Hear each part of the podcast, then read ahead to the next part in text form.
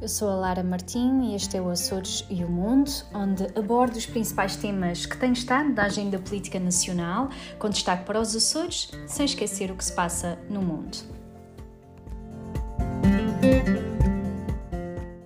A agenda política nacional esta última semana ficou, acima de tudo, marcada pela aprovação do Plano de Recuperação e Resiliência português. Este é o plano que foi apresentado à União Europeia e que define de que forma é que nós vamos utilizar estas verbas extraordinárias que serão um, distribuídas aos vários Estados-membros para fazer face à uh, situação uh, pandémica e ao impacto económico e social da situação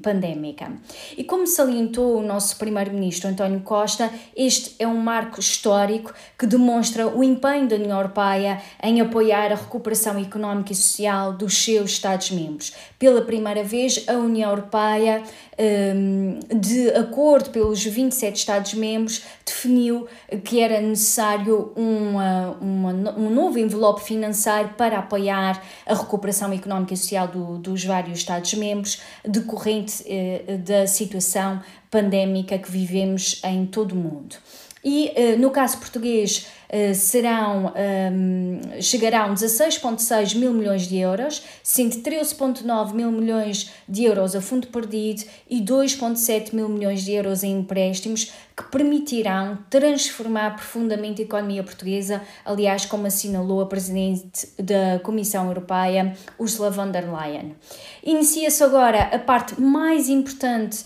deste plano, que é a sua execução. O sucesso deste plano dependerá do envolvimento de todos os agentes, governos nacional e regionais, autarquias, empresas, organizações, associações e cidadãos. É um plano eh, que tem um conjunto de metas, um conjunto de objetivos, de calendários e uh, apenas à medida que os vamos cumprindo receberemos as verbas e por isso é fundamental estarmos focados na execução deste plano. É uma enorme responsabilidade, mas também é uma enorme oportunidade para construirmos um futuro melhor, mais verde, mais digital, mais igual. E no caso de Portugal, e assumindo nós a presidência portuguesa da União Europeia neste primeiro semestre, que está mesmo a chegar ao fim, é sem dúvida também um orgulho termos sido os primeiros a apresentar o plano de recuperação e resiliência e termos sido também os primeiros a ver aprovado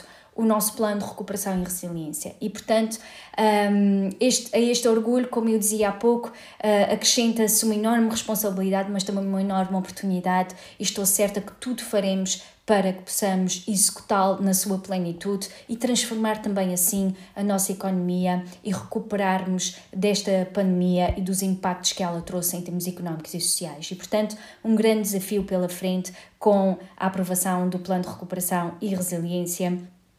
pela União Europeia. O segundo tema que gostaria também de salientar prende-se uh, novamente com um, uma questão que nós temos acompanhado ao longo da legislatura, que se prende com os serviços prestados pelos CTT. E, acima de tudo, com a qualidade deste serviço e nas várias oportunidades que tenho tido junto do governo, junto à autoridade reguladora e junto dos próprios CTT, eu tenho de facto evidenciado esta preocupação e tenho alertado para a urgência em encontrar soluções que deem uma resposta diferente às uh, necessidades e aos anseios uh, dos açorianos. Esta semana nós uh, tivemos em audição a Autoridade Nacional de, das Comunicações, que está a apoiar o Governo também na renegociação do contrato de concessão do serviço postal com o CTT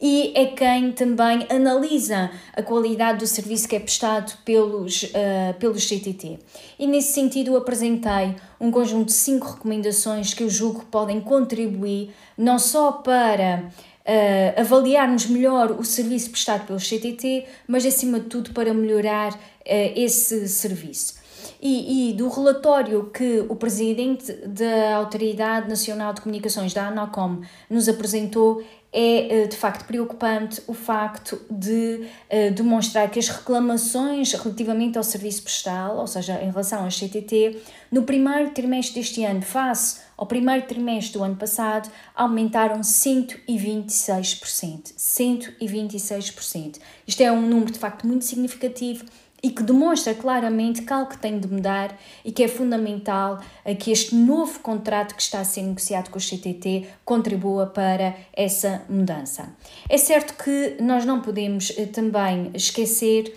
que nos últimos meses, e muito uh, fruto de, também da pandemia, houve um aumento exponencial de encomendas online uh, que têm de chegar uh, por correio e os próprios recursos do CTT também não aumentaram. E, portanto, há aqui de facto um, um maior volume de serviço para o mesmo número de recursos humanos e somos também nove ilhas que estão separadas pelo, pelo mar e que um, de facto ficam também distantes do território continental e isso agrava sem dúvida mas, uh, a situação, mas tem de ser possível nós fazermos mais, fazermos melhor e darmos uma resposta melhor um, a, a todos os açorianos que vivem nas nove ilhas. E por isso eu recomendei que haja aqui uma determinação de objetivos no que respeita aos indicadores de qualidade no desempenho do CTT em Portugal continental, como nos Açores, exigente, mas com indicação do desempenho por ilhas. E isto é muito importante porque nós constatamos que há ilhas que são mais afetadas um, eh, no serviço prestado pelo CTT. Em segundo lugar, que se reconsidere todos os prazos exigidos para reencaminhamento de encomendas para que os mesmos sejam substancialmente reduzidos e que as ilhas mais afastadas sejam menos penalizadas.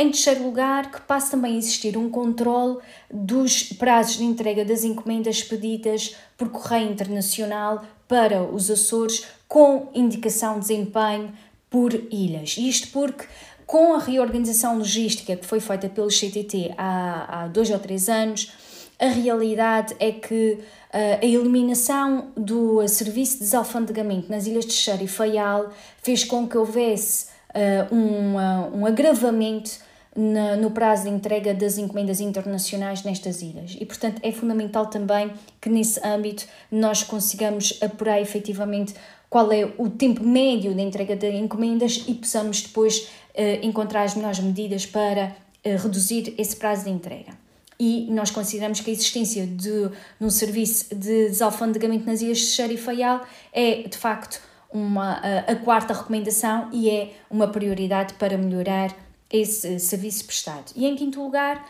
e em termos globais, uma melhoria significativa dos prazos de entrega das encomendas e dos serviços prestados pelo CTT nos Açores. O presidente da ANACOM, em resposta também a esta minha intervenção, salientou que, de facto, na renegociação do contrato de concessão de serviço postal, a qualidade do serviço prestado eh, tem de ser um dos fatores a ter em conta e, portanto, isso está de facto a ser eh, ponderado e também salientou que registava as recomendações que eu tinha apresentado e, eh, na sua opinião, também eh, mesmo a ilha mais distante não deve ser esquecida e, portanto, nós temos que dar resposta às necessidades das nove ilhas. A realidade é que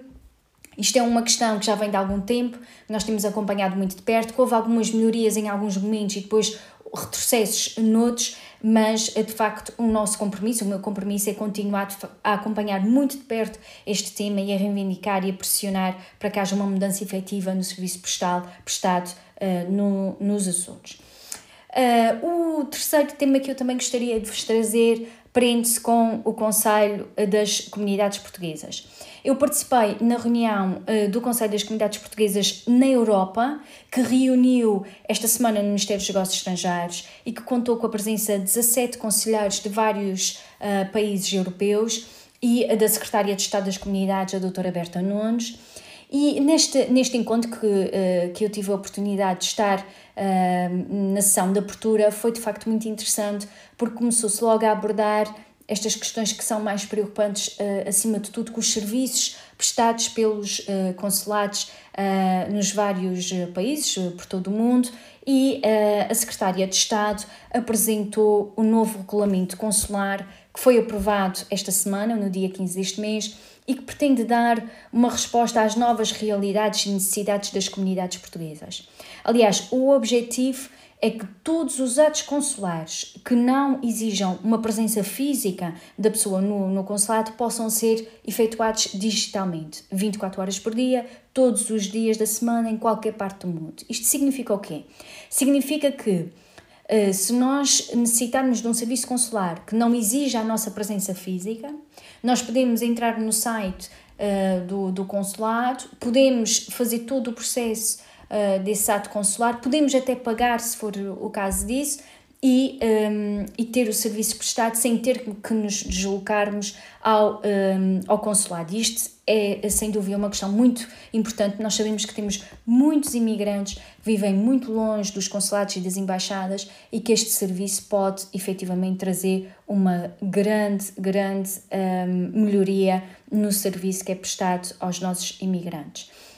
E eu gostaria ainda de salientar que o plano de recuperação e resiliência que foi aprovado esta semana e que tem também aqui uma verba muito significativa para a modernização e digitalização dos serviços consulares, uh, com uma dotação superior a 13 milhões de euros. E, portanto, há, vai haver também aqui um financiamento adicional para esta questão e, uh, acima de tudo, um financiamento tem que ser executado de forma muito célere, porque em 2026 nós temos que ter estes projetos todos encerrados e, portanto, há também aqui uma oportunidade para podermos melhorar significativamente o, o serviço que é prestado pelos consulados aos nossos imigrantes uh, que estão espalhados por todo o mundo. Uh, deixava só duas últimas notas. Nós, uh, os deputados eleitos pelo Partido Socialista no Círculo Eleitoral dos Açores, fizemos dois comunicados também nestes últimos dias. O primeiro referente a uma boa notícia a criação de um grupo de trabalho pelo Governo da República, que envolve também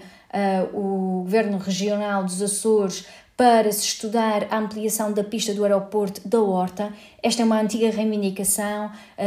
Nós fomos ao longo do tempo conseguindo algumas vitórias, mas de facto a criação deste grupo de trabalho será uma mais-valia para que se possa avançar com esta importante obra que será fundamental para se atrair um maior fluxo de, uh, de voos para uh, o FAIAL, para o, para o Grupo Central e, claro, para a nossa região. E, portanto, uma boa notícia. Depois também demos nota em relação a uma outra questão que é uma preocupação e que nós temos acompanhado muito de perto, que se prende com a transferência de 60 reclusos um, do estabelecimento prisional de Ponta Delgada para Lisboa e para o Funchal, porque de facto este estabelecimento prisional não tem condições para ter aquele número de reclusos que tem neste momento. E preocupa-nos porque um, este envio destes reclusos para Lisboa e para o Funchal afasta-os das suas famílias e uh, também é um novo constrangimento no processo de reinserção destas pessoas na, na sociedade. E, portanto, nós uh, continuamos a acompanhar muito de perto esta questão, acompanhamos a, continuamos a acompanhar, uh, de facto, com muita preocupação o envio deste, destes 60 reclusos uh, e também continuamos a reivindicar, acima de tudo, que se avance de forma célere com a construção do novo estabelecimento prisional de São Miguel. Eu sou a Lara Martim e este é o Açores e o Mundo, onde abordo os principais temas que têm estado na agenda política nacional, com destaque para os Açores, sem esquecer o que se passa no mundo.